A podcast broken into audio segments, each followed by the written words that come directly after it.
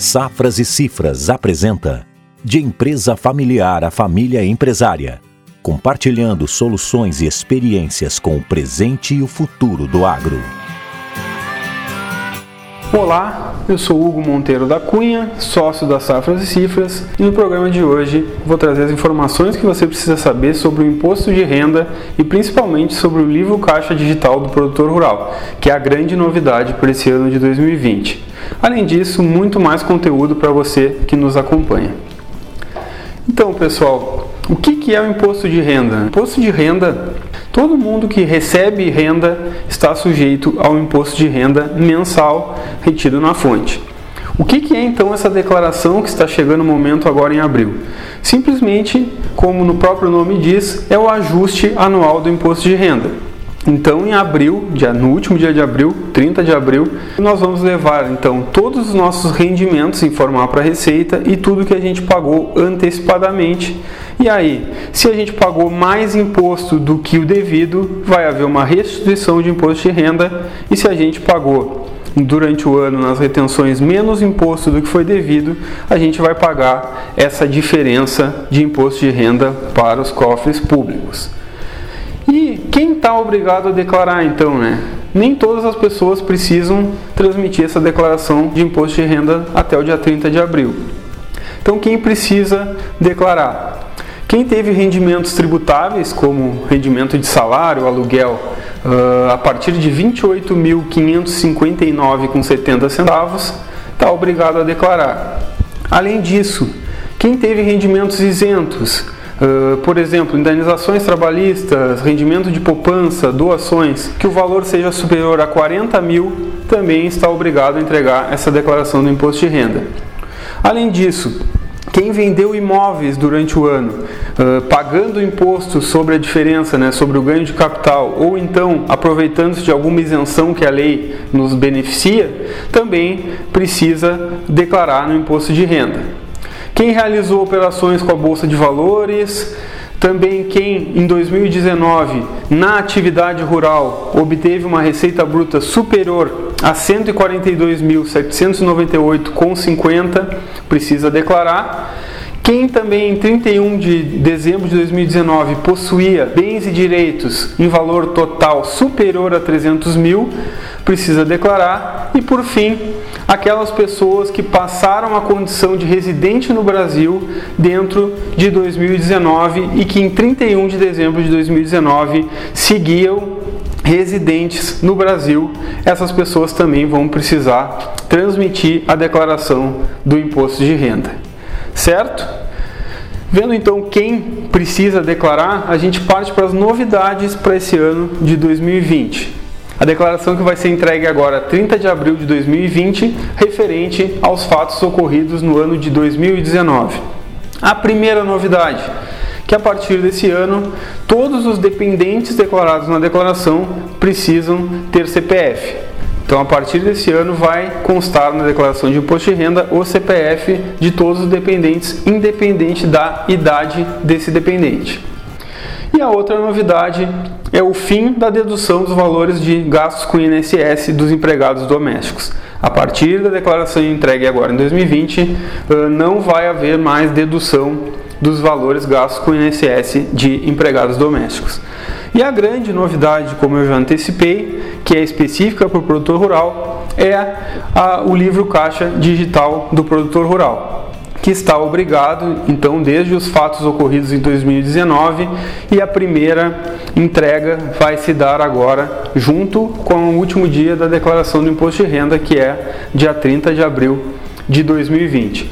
Então, todo produtor rural que obtiver uma receita bruta superior a 7 milhões e 200 em 2019 vai estar obrigado à transmissão desse livro caixa digital do produtor rural. A partir do, do ano 2020 que vai ser declarado lá no imposto de renda de 2021, uh, vão estar obrigados um pouco mais de produtores, além destes, que hoje o limite é um pouco maior, é 7 milhões e 200. A partir da declaração que vai ser feita em 2021, uh, aquele produtor que atingir 4 milhões e 800 já está obrigado ao livro caixa digital do produtor rural. E o que, que muda com essa, com essa obrigatoriedade né, do livro caixa digital do produtor rural? Produtor já era obrigado a manter um livro caixa físico. Então ele declarava no imposto de renda todas as suas receitas e despesas e imprimia esse livro e deixava à disposição do fisco. Ou seja, precisava que o fisco, num processo de fiscalização, chamasse esse produtor rural para prestar esclarecimentos, para esse produtor então entregar um livro físico para a Receita. Agora, a partir de 2020, né, com os fatos ocorridos em 2019, a Receita já vai ter acesso por meio digital a todas essas informações do produtor rural. Nos próximos episódios a gente vai falar mais diretamente de todos os reflexos, os principais reflexos no negócio do produtor rural ocasionados pela essa obrigatoriedade do livro caixa digital do produtor rural. Mas então, eh, por que, a gente tem que se preocupar com esse livro caixa digital? Né? Primeiro ponto, as fiscalizações elas vêm evoluindo muito nos últimos anos. E o livro caixa fecha ainda mais o cerco dessas uh, cruzamentos de informações já disponíveis para a Receita Federal. Então, fazendo uma retrospectiva, a partir de 2007, com a, a obrigatoriedade da nota fiscal eletrônica, as informações de compras e vendas desses produtores rurais começaram a ser transmitidas em tempo real para o fisco, através de então dessa confecção da nota fiscal eletrônica que antes de 2007 era em papel. Também dificultava uh, da Receita Federal cruzar os dados das, das vendas com aqueles efetivamente declarados na declaração do imposto de renda. Com a nota fiscal eletrônica, essas informações estão de, em formato digital disponíveis para a Receita uh, e ela consegue cruzar muito mais facilmente com os dados informados na declaração de imposto de renda. A partir também de 2007, quando foi instituída a CPMF, e passando de 2008 com a DIMOF e 2015 a E-Financeira, que são declarações uh, informadas também prestadas pelas instituições bancárias para o fisco, começou também aí em formato digital para a Receita Federal todas as informações bancárias dos contribuintes. Ou seja, nota fiscal eletrônica já informava todas as receitas e despesas dos produtores rurais através dessas notas e as declarações acessórias que os bancos prestam desde 2007 e consolidada em 2015 com a e-financeira enviam o controle da, então das, das, das movimentações bancárias né, de todas as pessoas físicas e jurídicas. Então, com isso, a Receita Federal já tem acesso também às informações bancárias por modo digital. Faltava então controlar as operações em moeda em espécie. Né? E aí, em 2018 foi instituída a DME, que é a Declaração de Operações Liquidadas em Moeda em Espécie. Então, com essa declaração, todas aquelas pessoas que receberem a partir de 30 mil reais têm que informar nessa declaração chamada DME da a origem, né, de quem foi recebido esse valor. Então isso é importante trazer porque um dos principais reflexos trazidos pelo livro Caixa Digital que vão ser apresentados mais para frente refere-se a essa declaração de moeda em espécie. Então, além disso, o fisco já tem então o controle das compras e das vendas, o controle das contas bancárias e o controle das operações em moeda e espécie. O que, que faltava? Faltava uh, o livro caixa do produtor rural, que ainda é em papel, passar também para formato digital, que é o que está acontecendo agora nos fatos ocorridos em 2019 para esse livro que vai ser entregue em 2020. Com isso, a Receita Federal tem como cruzar as informações declaradas no imposto de renda com as informações prestadas no livro caixa e ainda cruzar com as notas fiscais eletrônicas emitidas, com as movimentações bancárias e com as declarações de moeda e espécie. Certo, pessoal? Então, com isso, vocês há de convir que a fiscalização fica muito mais efetiva. E além disso, a Receita Federal criou delegacias de grandes contribuintes em 2010. Então essas delegacias estão situadas em São Paulo, no Rio de Janeiro e em Belo Horizonte. E essas delegacias estão aumentando as fiscalizações e os grandes contribuintes fiscalizados nessas, nessas delegacias, muitos deles são produtores rurais. Então, o foco dessas grandes delegacias está voltado para o agronegócio. Para vocês terem uma ideia, em 2018, as delegacias de grandes contribuintes monitoravam 8.969 contribuintes. Esses 8.969 contribuintes eram 0,01% dos contribuintes brasileiros. Mas esses 0,01% de contribuintes representavam 60% da arrecadação total da Receita Federal. Ou seja, a Receita Federal voltou os seus olhos para 0,01% dos contribuintes e com isso ela consegue monitorar 60% da arrecadação total do Brasil.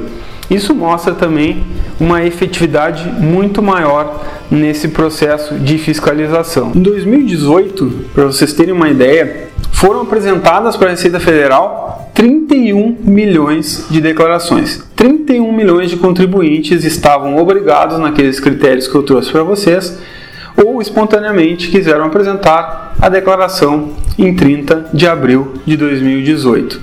Dessas 31 milhões de declarações, nós tivemos em 2018 2 milhões e 800 aproximadamente contribuintes que perceberam equívocos nessas declarações e espontaneamente autorregularizaram esses débitos com a Receita, retificaram as declarações e pagaram os impostos referentes a essas diferenças.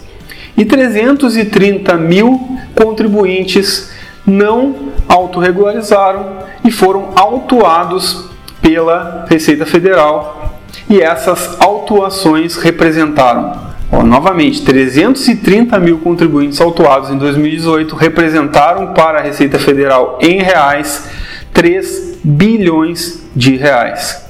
E aqueles contribuintes que autorregularizaram ao perceber os erros, que eram 2 milhões e 800 aproximadamente, resultaram em reais para a Receita Federal, diferenças a pagar e pagaram na casa de 1 bilhão.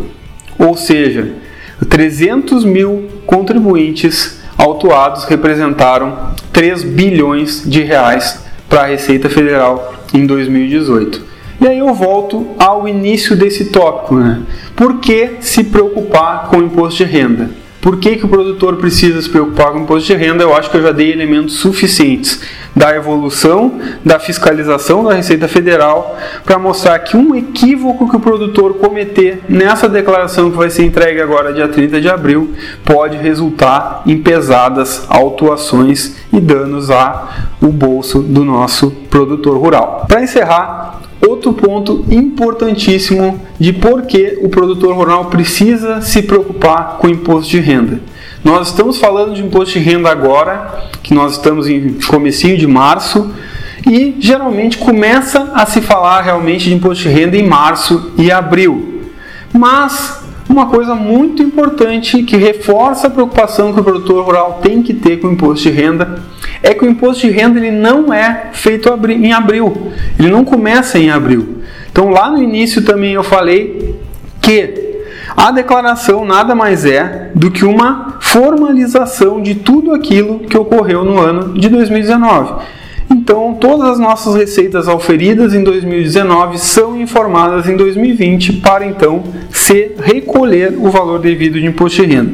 Mas o acompanhamento desse imposto de renda deve ser feito mensalmente. Então, o produtor rural tem que estar atento para uh, observar esses dados e, principalmente, junto ao seu contador algum profissional que ele busque para mensurar o quanto a cada mês esse produtor está pagando de imposto de renda para prever mais ou menos em abril qual vai ser a conta que ele vai pagar e evitar uma surpresa. Por quê? Para vocês terem uma ideia, um produtor rural, pessoa física, que tem um faturamento anual de 10 milhões de reais e que tem uma margem, margem média de lucro de 20% aproximadamente dos últimos anos, 20% dessa receita de 10 milhões é o lucro do negócio, esse produtor deve estar pagando aproximadamente 500 mil reais de imposto de renda. Ficou preocupado com esse valor de 500 mil reais a pagar? Então você, produtor, que tem mais ou menos esse faturamento e essa margem de lucro e que não está pagando aproximadamente 500 mil reais de imposto de renda, no próximo episódio eu vou trazer para vocês algumas hipóteses para isso acontecer. Só existem algumas hipóteses para um produtor que tem um faturamento de 10 milhões e uma margem de 20% não está pagando aproximadamente 500 mil reais de imposto de renda. E assim, vamos encerrando o programa de hoje e na próxima edição do podcast Safras e Cifras eu trago, além da conclusão desse exemplo do produtor que está pagando 500 mil reais de imposto, mais informações sobre o Imposto de Renda 2020, atualizações sobre o livro Caixa Digital do Produtor Rural. Siga nos acompanhando e até a próxima. A Safras e Cifras está trabalhando por um Brasil que produz.